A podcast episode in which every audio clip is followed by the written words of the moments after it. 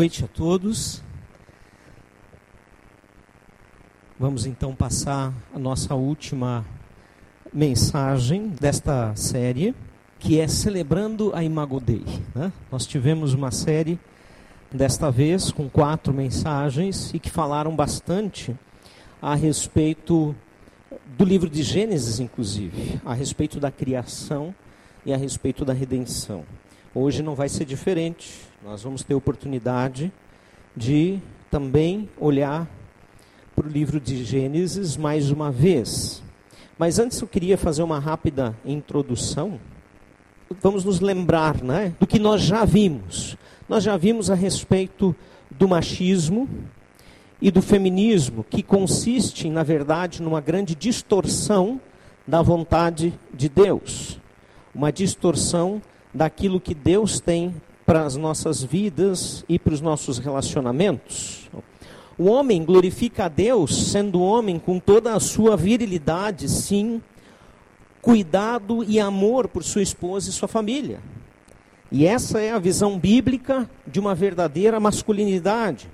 A mulher glorifica a Deus sendo mulher em toda a sua graça, em toda a sua modéstia, em toda a sua feminidade e submissão diante de Deus ao seu marido. E nós vimos também com o Wilson, semana passada, uh, um tema muito bacana que sempre agradou meu coração, que é a identidade da cruz. E ele fala, falou para a gente coisas muito importantes, entre elas que quando nós falamos em identidade, nós estamos falando em você saber quem você é em Cristo que dá um verdadeiro sentido para a nossa vida, que é a nossa verdadeira identidade, que está na obra que Cristo realizou lá na cruz. Em outras palavras, identidade é você saber o que Deus pensa, o que Deus sente sobre você e o que Ele diz a seu respeito. Essa é a nossa verdadeira identidade. E uma coisa que eu achei muito bacana que é a seguinte: o que não tem a ver com identidade. E eu creio que o Wilson acertou em cheio nisso. Minha identidade ela não é, em hipótese alguma, definida pelo que eu sinto ou penso a meu respeito. Porque os meus sentimentos, os meus pensamentos, vez por outra, são enganosos. São movidos pelo meu pecado, pela minha própria carnalidade. E definitivamente, aquilo que eu tenho, a minha posição, a minha beleza, seja o que for, não define a minha identidade. E o mais interessante é também pensar que aquilo que os outros pensam e dizem a meu respeito também não define a minha identidade. De forma alguma. Por quê?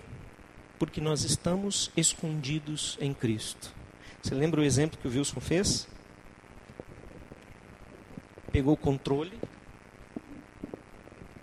e fez isso, escondeu o controle e disse: a Bíblia representa Cristo, o controle representa nós, né?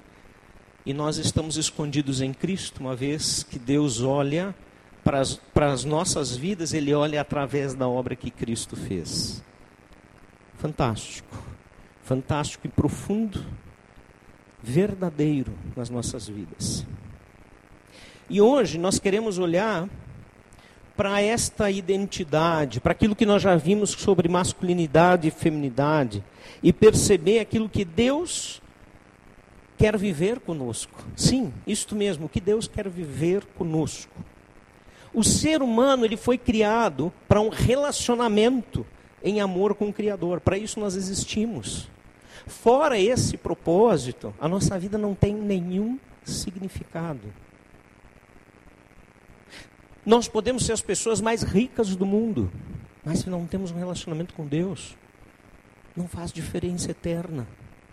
Nós podemos ter casados com uma celebridade ou a pessoa mais linda do mundo, mas se nós não nos relacionamos com Deus, isso também não faz diferença alguma é fantástico perceber aquilo que Deus quer fazer na nossa vida através de um relacionamento íntimo conosco, uma celebração daquilo que nós estamos chamando de Imago Dei, que eu acho que todos sabem que é, mas vamos falar mais um pouquinho sobre isso daqui a pouco. Quero ler com, com vocês os primeiros versículos que, que vão basear a nossa, a nossa mensagem de Gênesis capítulo 1, versículo 26 a 28. Gênesis capítulo 1, 26 a 28. Você vai ver que uh, esse texto, pelo menos alguns versículos, eles, eles vão estar repetidos né? É, em algumas das mensagens que nós já vimos. E por quê? Tem um propósito isso, porque realmente o tema que nós estamos tratando tem tudo a ver com a obra da criação e com a obra da redenção de Deus nas nossas vidas. Gênesis 1, 26 a 28 diz assim: Então disse Deus: Façamos o homem à nossa imagem, conforme a nossa semelhança. Domine ele sobre os peixes do mar, sobre as aves do céu, sobre os grandes animais de toda a terra e sobre todos os pequenos animais que se movem rente ao chão. Criou Deus o homem à sua imagem. A imagem de Deus o criou, homem e mulher os criou. Deus os abençoou e lhes disse: Sejam férteis e multipliquem-se, encham e subjuguem a terra dominem sobre os peixes do mar, sobre as aves do céu e sobre todos os animais que se movem pela terra. Até aqui. Senhor, nós te agradecemos por esta palavra tão bonita e pela obra maravilhosa que o Senhor tem feito na história da humanidade. E sobre ela queremos refletir nessa noite e entender e enxergar onde nós estamos contigo a essa altura da nossa jornada, da nossa caminhada em Cristo. Por isso, fala aos nossos corações e faz com que realmente possamos enxergar o quanto o Senhor anela por se relacionar com cada um de nós. Em nome de Jesus. Amém. Três motivos para esta celebração da Imagodei. Vamos olhar um pouquinho, né? O que, que é isto? O primeiro motivo é que o ser humano foi criado para participar da festa de amor da Trindade. E aí nós vamos olhar então e entender um pouco mais da expressão que estamos falando. A obra A Criação de Adão, de Michelangelo, é um afresco de 2,80 metros e 80 e 5 metros e 70, pintado por Michelangelo, né, Buonarroti, por volta de 1511 e que fica no teto da Capela Sistina no Vaticano, lá onde mora o Papa. A cena, ela representa um episódio do livro de Gênesis, que é o episódio da criação. E desde então, de 1511, onde então esta obra começa a se tornar famosa, conhecida pelo mundo todo, essa aí que você está vendo, né? Desde então, ao longo da história, a imagem dos dedos do Criador quase se tocando com a sua criatura, tornaram-se um símbolo da expressão em latim imago Dei, que quer dizer que fomos criados à imagem do Criador, à semelhança de Deus. Ou seja, o homem é capaz de se relacionar com aquele que o criou. O homem é capaz de tocar naquele que o formou do pó da terra. E aí nós entramos no nosso texto. Façamos o homem, façamos o homem conforme a nossa imagem, conforme a nossa semelhança. Deus Trino, ele já se relacionava em amor entre si. E que interessante é ouvir este façamos o homem a nossa imagem.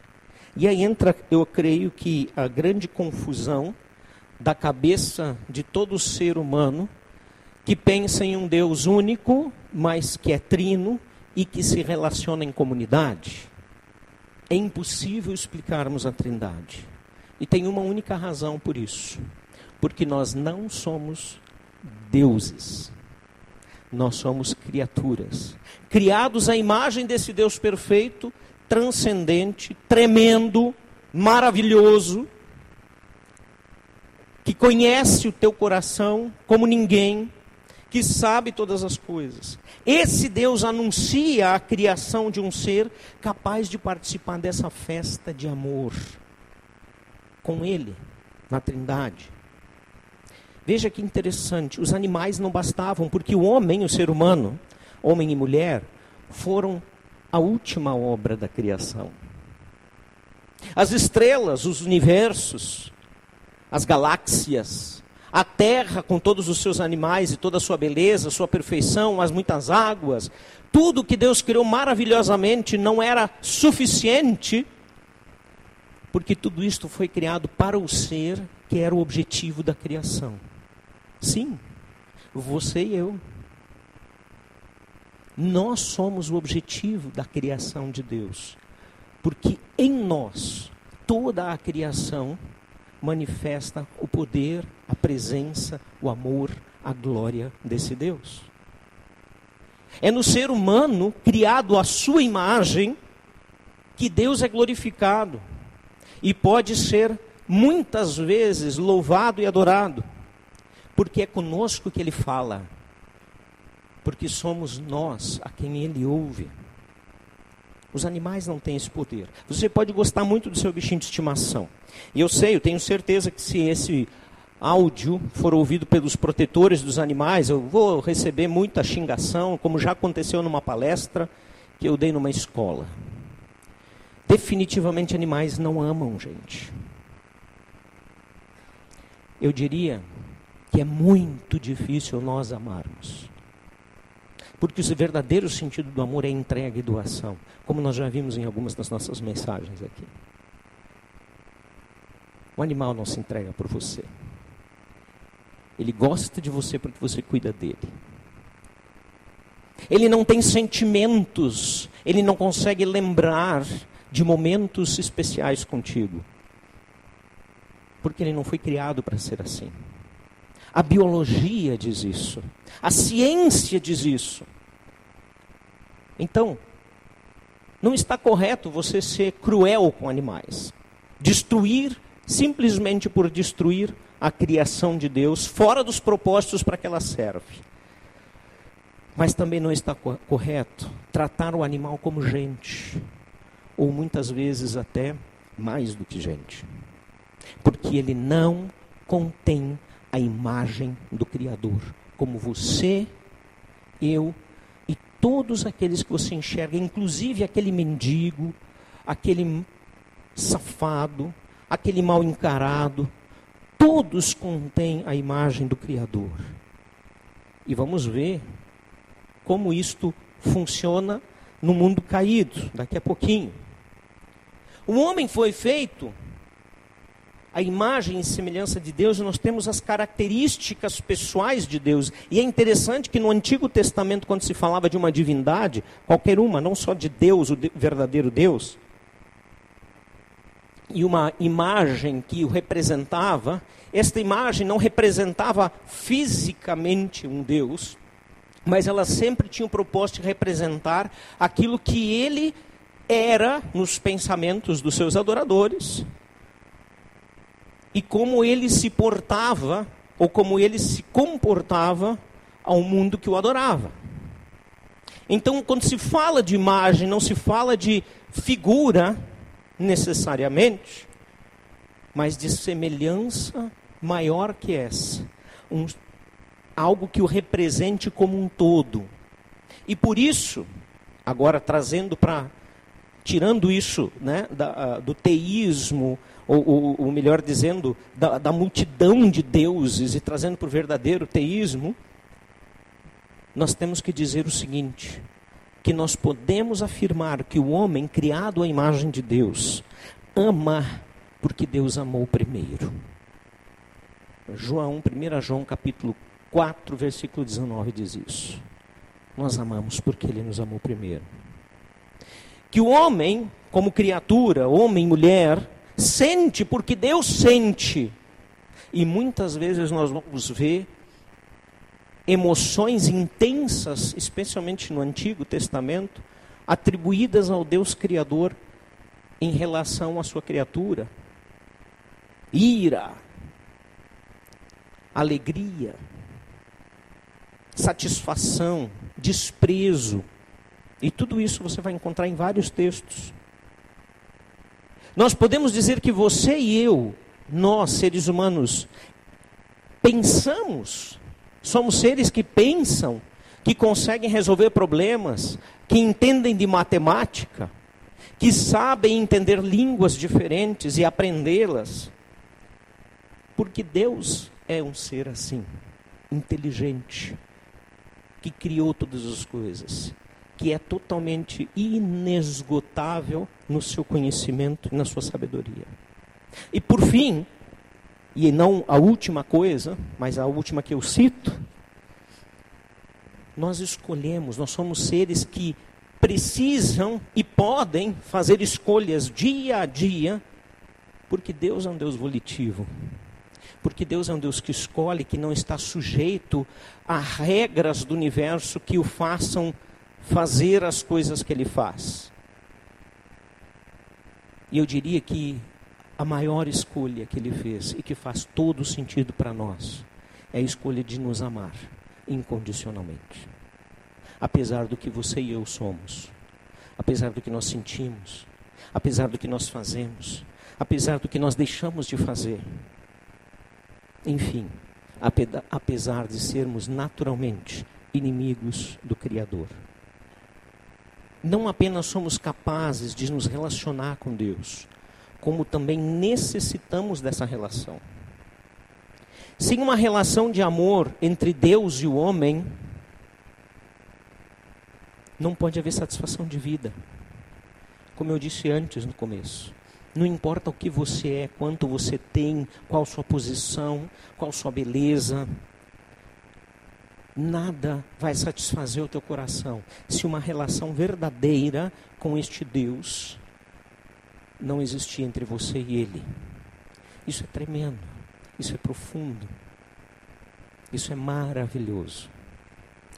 É, eu quero convidar a Fernanda, ela vai ler um texto para nós deste livro, Conexão, de Larry Crabb, onde ele apresenta, o livro Conexão traz a ideia, o livro Conexão traz justamente a ideia da conexão do homem com Deus, ou melhor, de Deus para com o homem, porque a busca é de Deus.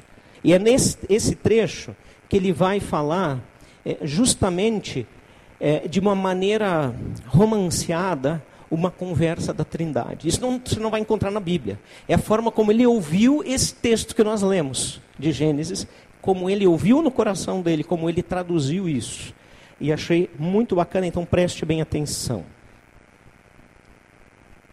Depois de criar os anjos, o sol, a lua, a terra e todos os animais, pássaros e peixes, após expulsar os anjos rebeldes, quando eles se transformaram num inimigo poderoso, a comunidade eterna convocou uma reunião e disse: Criemos seres vivos dotados da capacidade de desfrutar plenamente de nós. Somos absolutamente felizes conosco mesmos, é claro. Afinal, quem somos e o modo como nos relacionamos é incomparavelmente excelente mas até aqui não criamos nenhum ser que possa participar profundamente das alegrias singulares de um relacionamento íntimo conosco, de um relacionamento em que nós nada soneguemos a eles. Criemos seres pessoais como nós, a quem possamos revelar as próprias profundezas da nossa natureza gloriosa.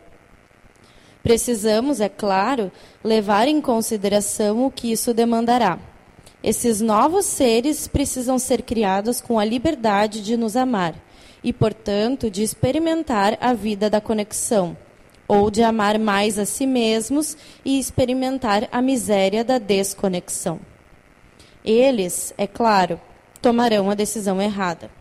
Nós os criaremos aptos a desfrutar das profundezas da nossa graça, mas isso os fará vulneráveis à tentação do inimigo tentação de querer mais do que podemos lhes dar no seu estado não caído, de ansiar a graça que não pode ser revelada ainda. Portanto, eles acreditarão na mentira de que nós lhes sonegamos algo bom, que eles poderiam alcançar pelos próprios esforços. Mas podemos tirar proveito de, dessa decisão infiel.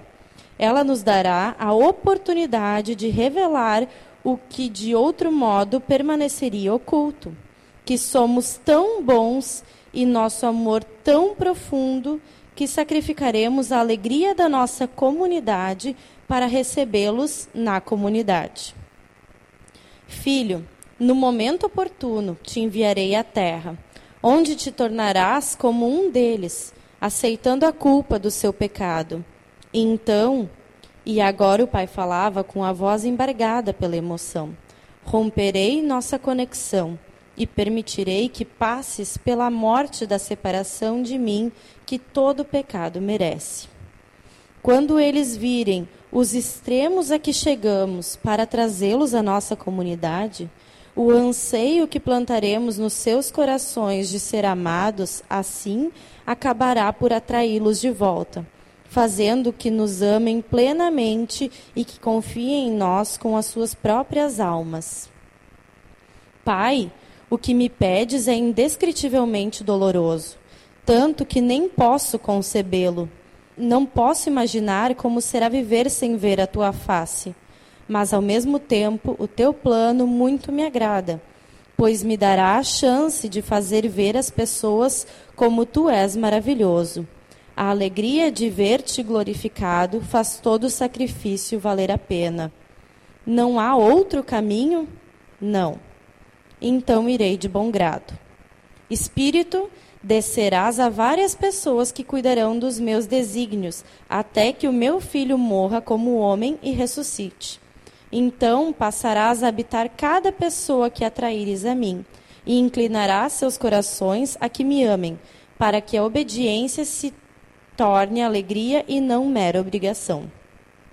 Para mim será incomparável deleite cuidar dos teus desígnios e criar dentro de todos os que aceitarem a tua oferta graciosa de perdão o desejo de te conhecer. E cultivarei esse desejo até que se torne mais forte do que todos os outros. Não descansarei enquanto não viverem eles na minha força, superando todos os desejos de encontrar vida longe de ti. Já é hora de começar.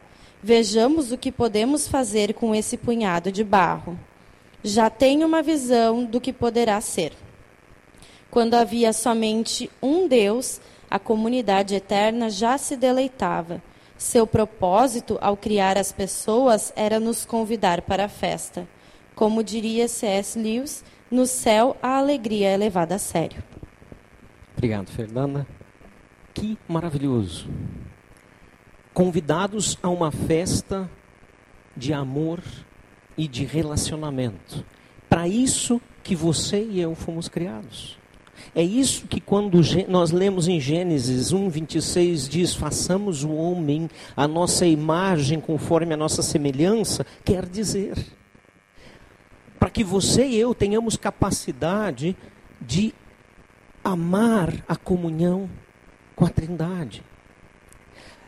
Ah, mas não está na Bíblia assim como está, como a Fernanda leu. É verdade.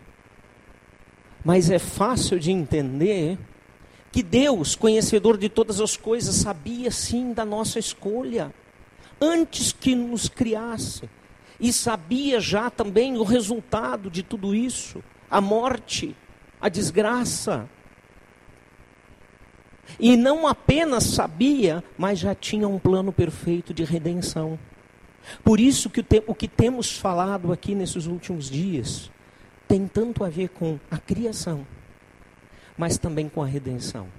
Porque quando nós fomos criados, antes que houvesse o pecado, Cristo já estava preparado para morrer por nós.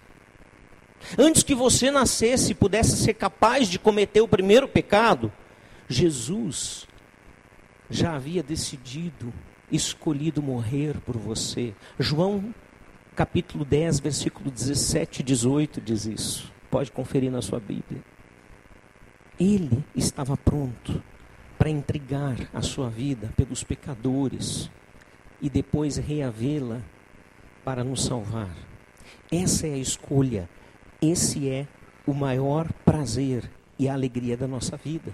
Saber que um dia teremos comunhão plena com este Deus Criador. E por isso podemos afirmar que o objetivo, ou o primeiro motivo para celebrar a Imago Dei, a imagem de Deus em nós, está no fato do ser humano ter sido criado para participar desta festa de amor com a própria Trindade. E seguindo, eu quero falar um pouco dos casamentos.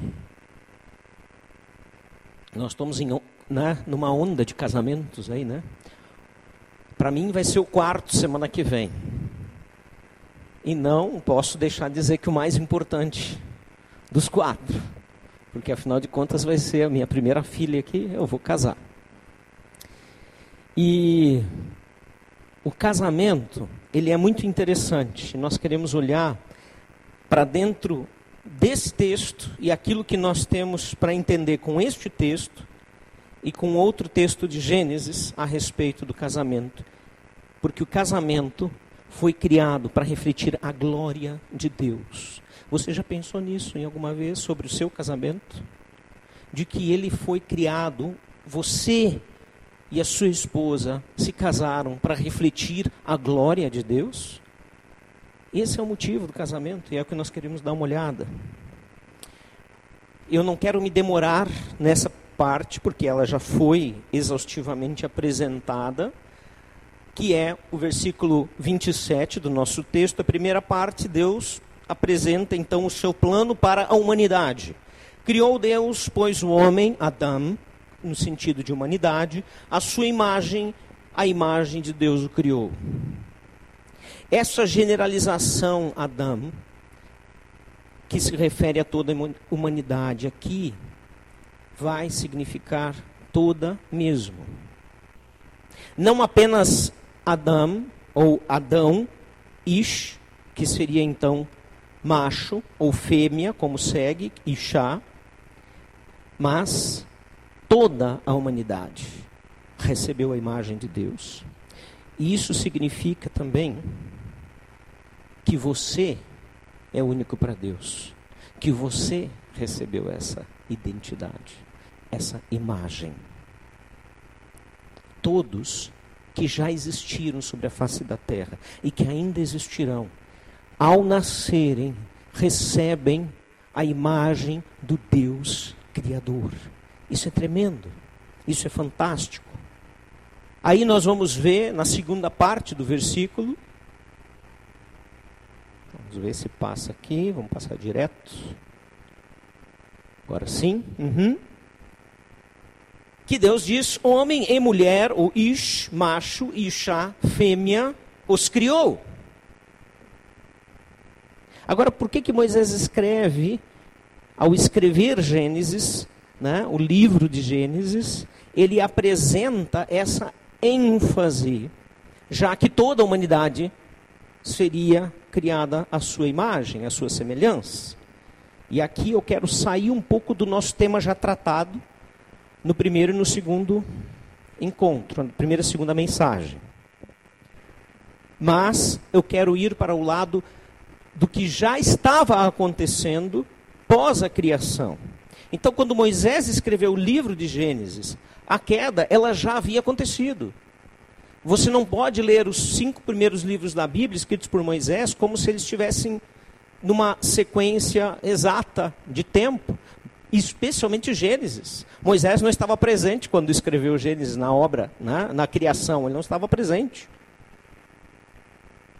Já se haviam passado muito tempo muitos anos. A civilização já havia distorcido os padrões divinos a respeito do valor do ser humano, do homem Ish, criado à imagem de Deus, da mulher Ishá, criada à imagem de Deus.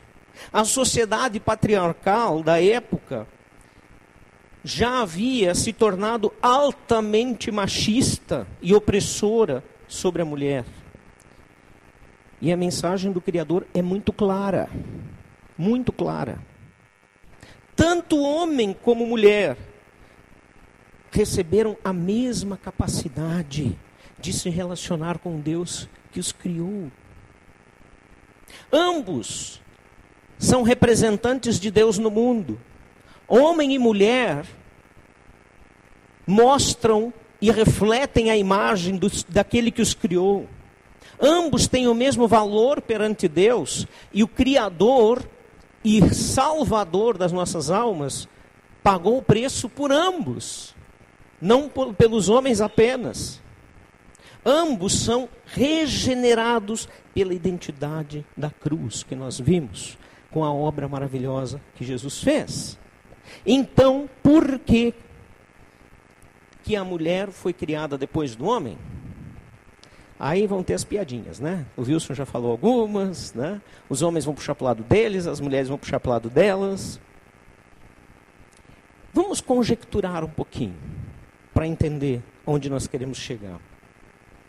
Talvez já se houvesse passado anos da criação, quando Deus fez a seguinte afirmação em Gênesis 2:18: Não é bom que o homem esteja só. Farei para ele alguém que o auxilie e lhe, cor e lhe corresponda. Gênesis 2, 18. Só então Eva foi criada, depois dessa constatação. E é possível que a obra já havia sido feita por muito tempo. O homem já havia dado nome aos animais.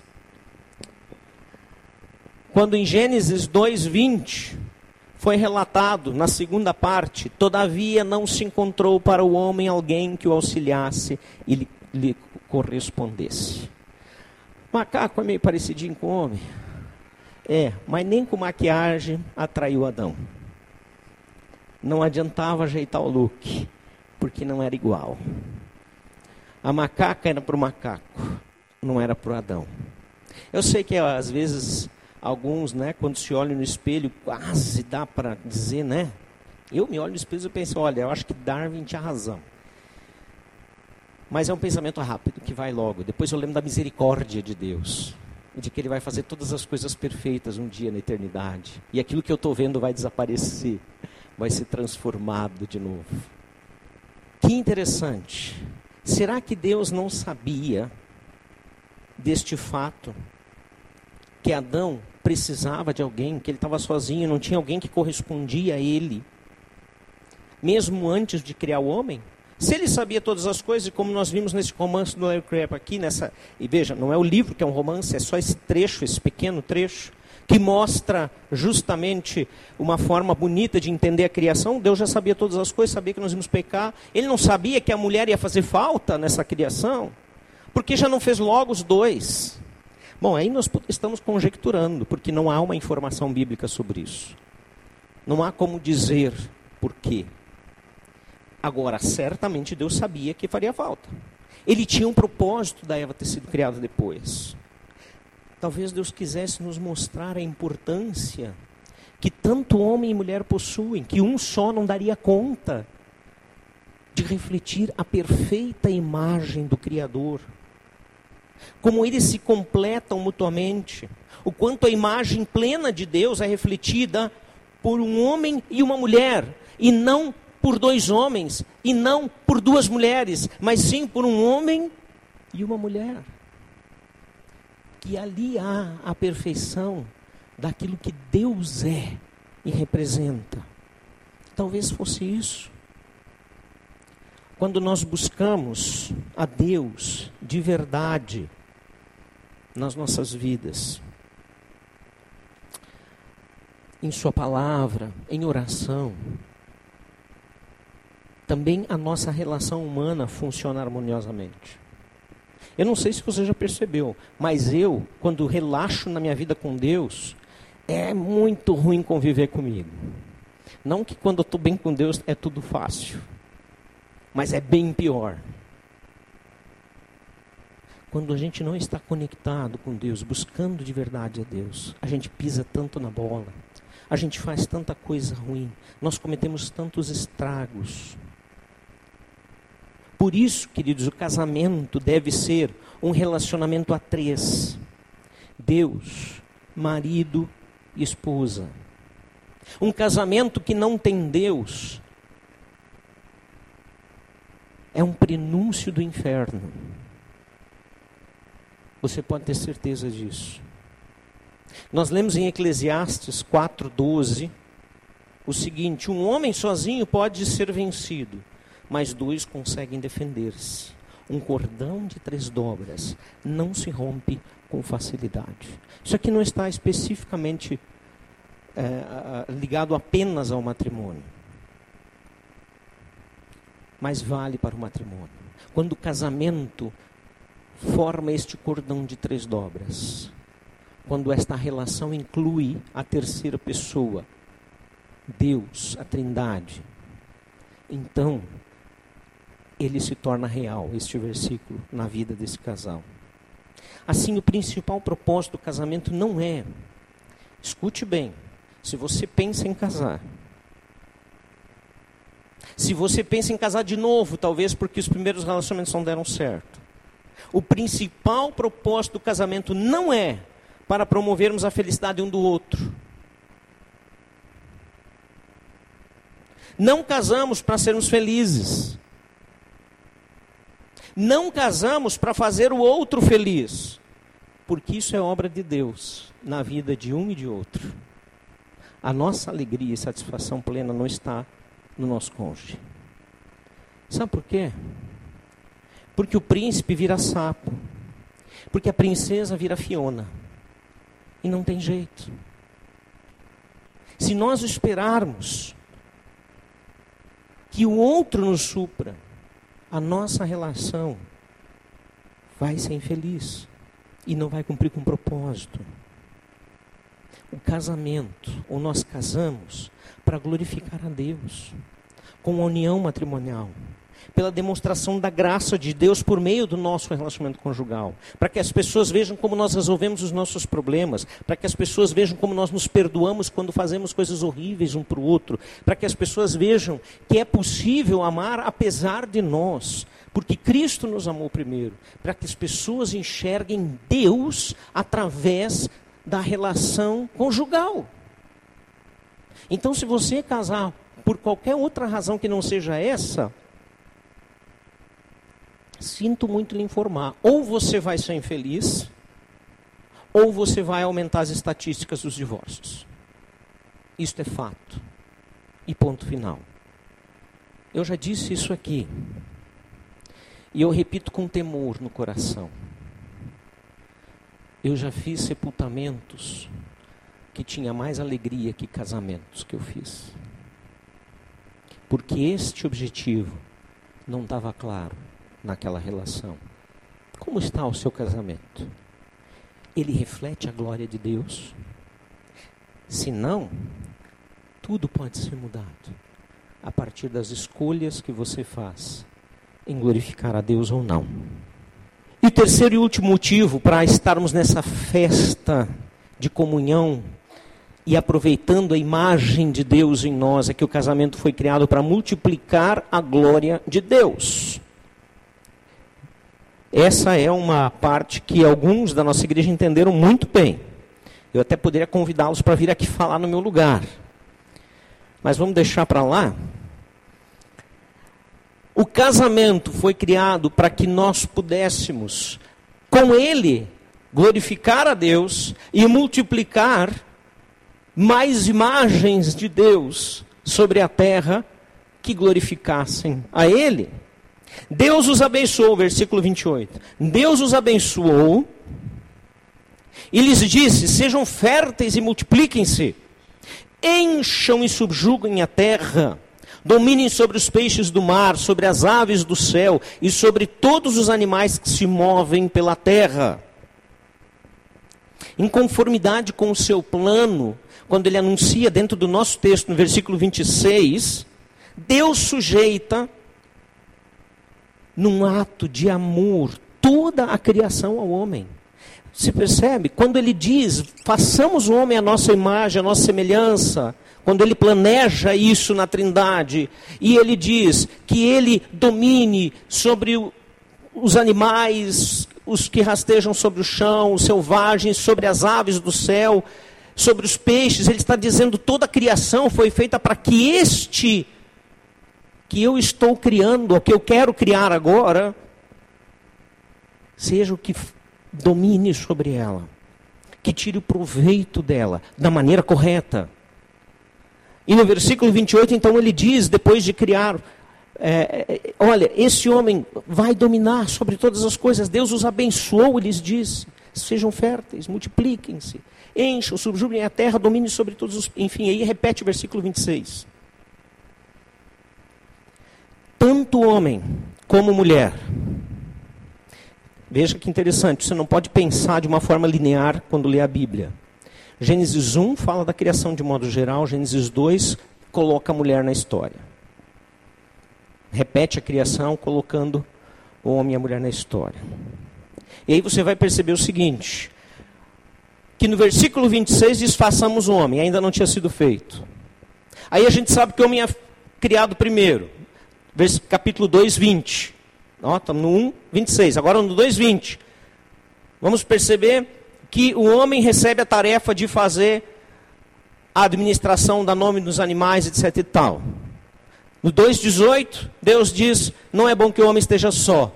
E agora, aqui no 1,20, ele já está falando que, como que falando para os dois. Se no 2,20 é que ele vai aparecer a mulher. Você percebe? O capítulo 1 e capítulo 2 são paralelos, são formas diferentes de contar a criação. Então você tem que entender isso assim. Senão não vai entender por que, que lá no 1 diz que Adão foi criado, um homem, conforme mais semelhança, dois só que vai aparecer a mulher, depois o Adão já está ministrando, talvez já tivessem passado anos dessa criação e assim por diante. O que, que nós vamos perceber? Deus diz para os dois. Ele abençoa os dois, e ele diz para os dois. E ele diz: sede fecundos, multiplicai-vos, enchei a terra. A vontade de Deus era ver a terra cheia dos pequenos representantes da sua glória, da sua imagem, para que a terra toda fervilhasse de gente que representasse o que Deus é, que amasse como Deus ama que escolhesse pelo outro como Deus escolhe, pelo amor de entrega. Essa era a obra perfeita da criação. Esse era o plano. E esse é o nosso chamado para voltarmos a essa obra. É isso que Cristo faz em nós através do Espírito Santo. E veja que interessante. Deus os abençoou. Deus é quem cuida do homem e o capacita para espalhar o seu amor. Queridos, no casamento, é Deus quem também nos capacita para vivermos o amor dele. Porque senão a coisa vira só empancada, panelada, vassourada e gritaria. Pode rir mais alto. Todo mundo sabe que nós vivemos isso. Todo mundo sabe que existem fases que nós precisamos vencer isso. E o cristianismo faz toda a diferença nessa hora. Em um processo executado pelos laços do sagrado matrimônio e a formação de novas famílias, conforme a ordem de Gênesis 2:24, nós vamos ver isso acontecendo. Agora nós vamos para Gênesis 2:24, onde fala da ordem do casamento, da instituição da família. Por isso, deixa o homem pai e mãe e se une à sua mulher, tornando-se os dois uma só carne. Deixar os nossos pais para gerar uma nova família está no projeto de Deus para a vida humana desde o princípio. E consiste em um processo de três etapas. Eu vou entregar a Ana Laura. Quer ir no banheiro, Ana? Antes que eu comece a falar? Não é ela, na verdade. No grupo da família, por parte da mãe, né? a avó materna colocou lá no início desse final de semana: Ana, desiste, não queremos te entregar. O lobo acabou de entrar, chegou atrasado, está sentado lá da ovelhinha ali. E ela disse: Não queremos te entregar, a gente criou tão bem, né? Mas eu disse: Se a gente não entregar, não vai ter mais neném na família. A família morre. As pequenas imagens de Deus criadas por Ele precisam da nossa entrega, precisam da nossa escolha de deixar pai e mãe. Senão, não é possível que a obra de Deus continue. Nós não vamos estragar essa obra. As três etapas que nós vemos aqui, nesse deixar pai e mãe, são as seguintes. Primeiro, o homem deixa pai e mãe física e geograficamente. Ele não mora mais com o sogro e com a sogra. Ele forma, aliás, não mora mais não, ele não deve morar. E nem mora mais com os pais.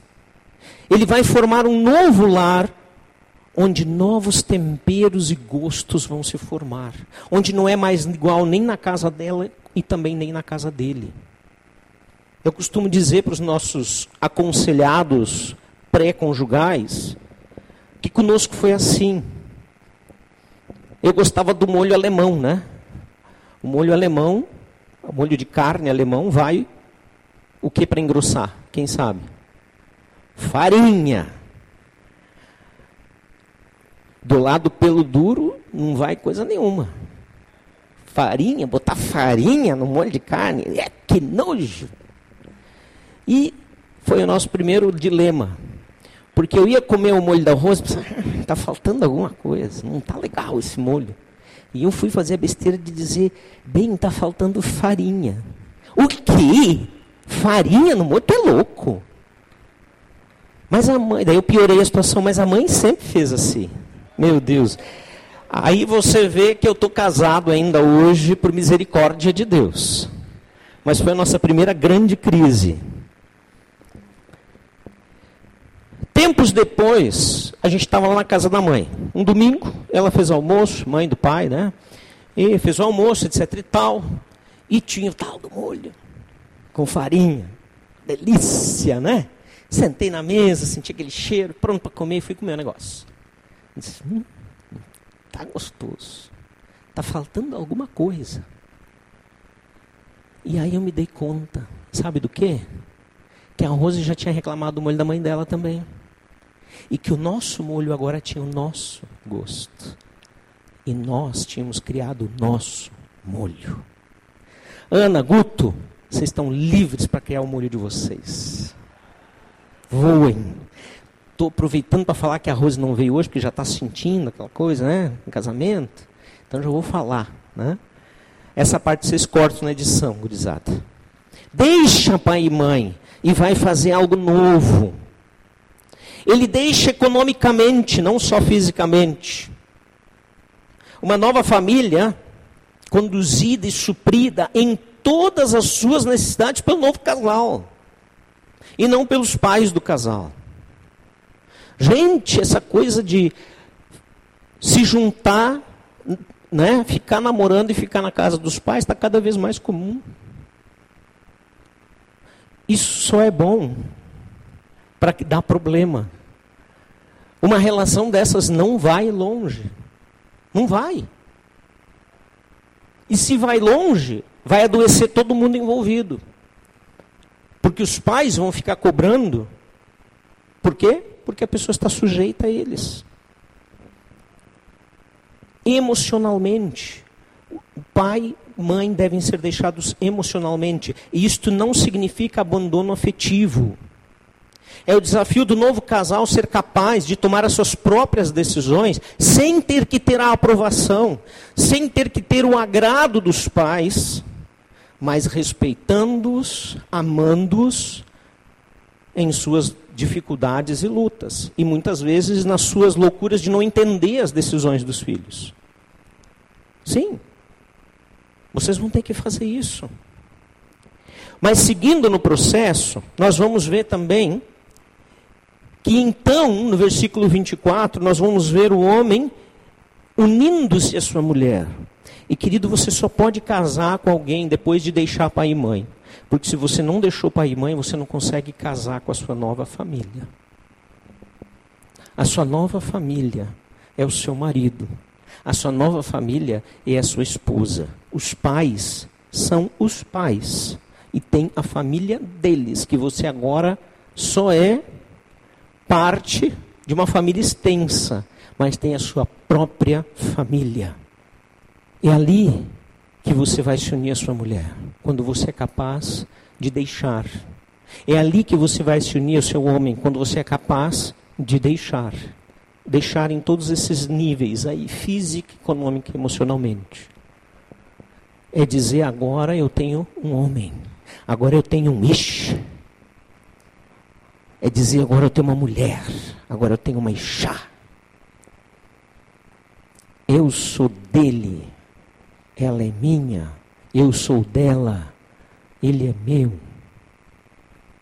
É isso que significa unir e não tem a ver com a relação sexual. Sabe por quê? Porque a relação sexual vem depois. Tornar-se uma só carne vai muito além de fazer sexo. Tornar-se os dois uma só carne é totalmente diferente da nossa cultura atual, onde o sexo é aceitável desde muito cedo na vida dos filhos, sem um compromisso dos, dos passos anteriores. Todos eles aqui, né? esses dois e esse, este aqui em detalhes. Não se exige esse compromisso. Lá no início, quando nós chegamos, as alianças tiveram um retiro de jovens e adolescentes de todas as alianças, lá no PV. E a nossa turma foi, acho que de CH estava.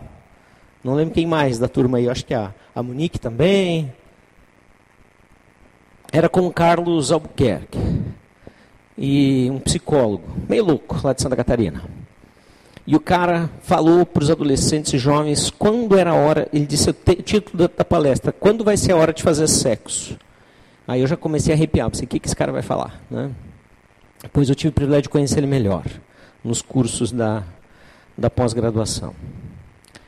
Ele disse, você pode estar pronto para fazer sexo quando você deixar pai e mãe, estiver pronto para deixar pai e mãe física, econômica emocionalmente, aí você pode então unir-se à sua mulher, assumindo ela na totalidade, dizendo agora é minha, pode deixar que eu dou conta. Aí você pode transar. Interessante, né? Você pode falar com seus filhos, sabe quando é hora de transar? Tem hora. Quando conseguir cumprir Gênesis 2:24. Tem adultos que precisam aprender que não está na hora de transar ainda, porque não deixam os anteriores. Apesar do sexo não servir única e exclusivamente para a procriação do casal, fazer uso dele sem uma perspectiva de constituir família é total perversão da sexualidade saudável de Deus. Por isso que ele não cabe fora do casamento, nem antes do casamento. A totalidade da expressão uma só carne não se dá apenas no ato sexual. Aliás, eu diria que nós estamos aprendendo agora o que, que ela realmente significa. Vai muito além. Mas na consumação do gerar uma nova imagem de Deus. Isto é tornar-se uma só carne. E uma nova imagem de Deus, ela é gerada e ela vai ter a tua genética. Os genes de ambos os genitores, esta imagem vai ter. E nos filhos você vai poder dizer e cumprir plenamente esta etapa, tornar-se uma só carne. Lá naquele filho, naquela filha, tem os nossos genes. Lá, eles são imagem perfeita de Deus que nós participamos. Essa é a conclusão deste texto do casamento. Que obra magnífica da criação de Deus. Nós podermos reproduzir a nossa imagem que recebemos de Deus na imagem de novo ser. Você pode imaginar se o mundo fosse perfeito, sem o pecado? Que maravilha seria isso! Você viria nos seus filhos só coisas boas que vieram de você. Mas dentro do contexto da queda, o que, que nós mais enxergamos? As ruins. Principalmente a gente enxerga as ruins do cônjuge, né? Ó, igual a ti, ó, tá vendo ali? Igual a ti. Tá vendo? Culpa tua. Aí o outro dando de volta. É, mas aquela outra coisa lá é igual a ti. E aí nós, ó, pra cá e pra lá. A gente só enxerga os ruins. E a gente vai corrigir os filhos enxergando só os ruins. Por quê? Porque nós vivemos. Precisam ser corrigidos nas coisas ruins, sim. Mas a gente peca em não ver a obra de Deus na vida dos nossos filhos. Sabe? Ana Laura, o Vitor está aqui hoje? Vitor, está aqui? Estou vendo? Não estou vendo? Ih, gaseou, dormiu. Pro exemplo da mãe, tá vendo? A mãe ficou em casa, ele ficou. Tá vendo? Igual a mãe. Ela não, ela veio igual a mim. Ó. Gente, Ana Laura, pois tu pode dizer para o Vitor, eu disse para ele então, ouvia a mensagem. A gente comete tantos erros com os nossos filhos. E sabe, a maioria deles eu vi meu pai minha mãe cometendo comigo. E sabe o que, que eu dizia? Quando eu casar vai ser diferente. Não entenda isso como uma maldição do púlpito. Entenda que sem a graça de Deus, nós não conseguimos nada nas nossas vidas. Deus, com a sua graça, cobre os nossos pecados e nós podemos viver um relacionamento de amor, apesar de nós. Eu quero concluir e dizer o seguinte: é verdade que a imagem de Deus em nós, ela está desfigurada pelo pecado. No entanto, nós devemos nos lembrar que ainda temos resquícios da glória de Deus em nós, que estão sendo restaurados pela obra do Espírito Santo a partir da obra de Cristo na cruz. Amém? Se você crê nisso, peça para Deus fazer essa obra na sua vida. Deus nos disse que de glória em glória somos aperfeiçoados quando nós o buscamos. O, o, principal propósito do casamento não é para promover a felicidade um do outro, nós já vimos. Nós não casamos para isso. Nós casamos para que os nossos casamentos reflitam Deus nas nossas vidas, com tudo que nós vivemos, inclusive com os erros. Nós casamos para glorificar a Deus, com a nossa união matrimonial, pela demonstração da graça, para ver que a gente pode se arrepender, se humilhar e acertar e deixar o passado para trás que isto é obra de Deus na nossa vida, que Cristo morreu por nós para que isso fosse possível. Para isso que serve o casamento. E Deus quer estender o seu amor e a sua glória para uma grande família. Por isso o casamento proporciona essa participação na multiplicação da sua glória. Mesmo que os valores seculares atuais queiram destruir isso, queiram dizer que a razão de você buscar uma relação, um relacionamento amoroso é para suprir a sua vida, saiba que você nunca será satisfeito nessa relação com este propósito. Porque o propósito de Deus é que traz a verdadeira satisfação. Eu já enviei as, as aplicações para células e temos algumas ali na mesinha da tesouraria. O Espírito Santo tem encontrado espaço para restaurar a imagem de Deus em sua vida? Você está aberto para isso? Que você é pecador e que eu sou pecador, todos nós sabemos. A gente faz de conta que não. A gente tenta mostrar para os outros que não, mas todos sabem. Mas há espaço para arrependimento verdadeiro? Vamos pensar sobre isso. Seu casamento e família estão refletindo a glória de Deus aos incrédulos. Eles percebem, os vizinhos que não conhecem Jesus, que a sua família é diferente e que tem algo a ser buscado. Existe algo que a célula pode fazer para colaborar com as suas lutas, porque para isso que serve a célula. Eu quero finalizar nesse tempo informando e lamentando o falecimento trágico do Ardir Auler, que se suicidou na noite de domingo para segunda da semana passada. Quando eu recebi essa notícia essa manhã, quando o corpo dele estava sendo removido da casa dele, muito perto da minha casa, eu fiquei muito triste com a situação. E a primeira coisa que me veio à mente foi: por que Deus? Nós não conseguimos alcançar as tragédias do coração dele. Eu sei que muitos irmãos atentaram. Ele participava da célula do Sandro, da Celita. Eu sei quanto vocês tentaram alcançar as tragédias do coração dele e fazer diferença. Eu tentei muitas vezes. Essa semana eu tentei ligando para ele e tentar, queria fazer um encontro já estava morto na terça-feira.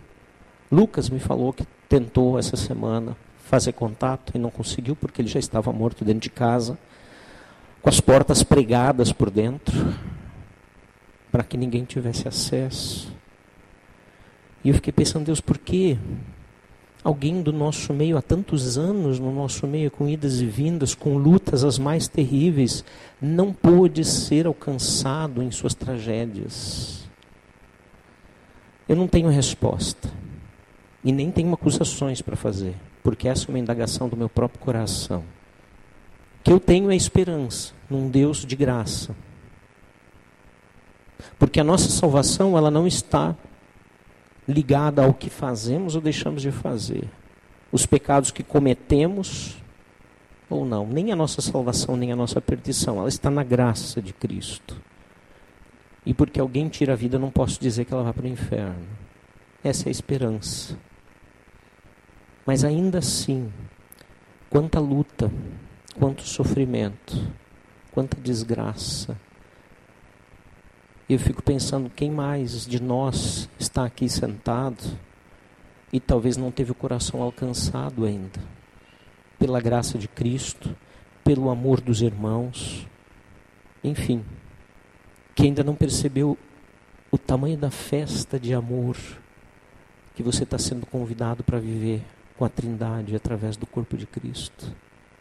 E que a graça de Deus esteja sobre nós e nos ajude a sermos aqueles que refletem a imagem e a graça do Criador. Vamos orar.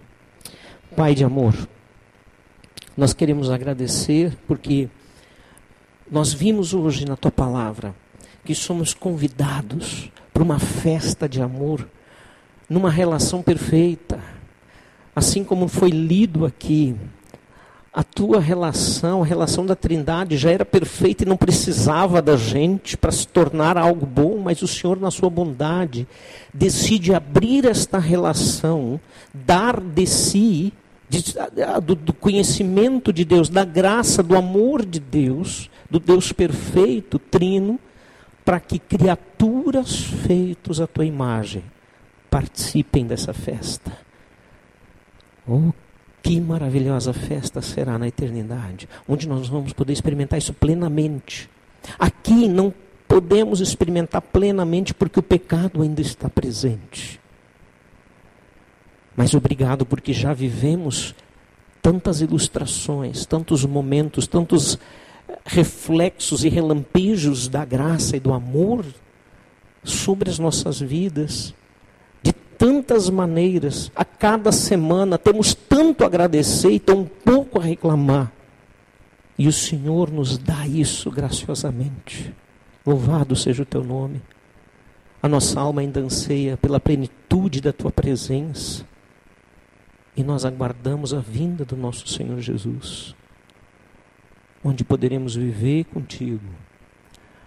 Planos eternos, maravilhosos de graça, de ação tremenda, onde nosso coração vai estar cheio, satisfeito, onde não vai mais haver pecado, onde não vai mais haver insatisfação, onde só vai haver louvor e gratidão, e onde nós vamos experimentar coisas indescritíveis que olho humano jamais viu, que ouvido humano jamais ouviu.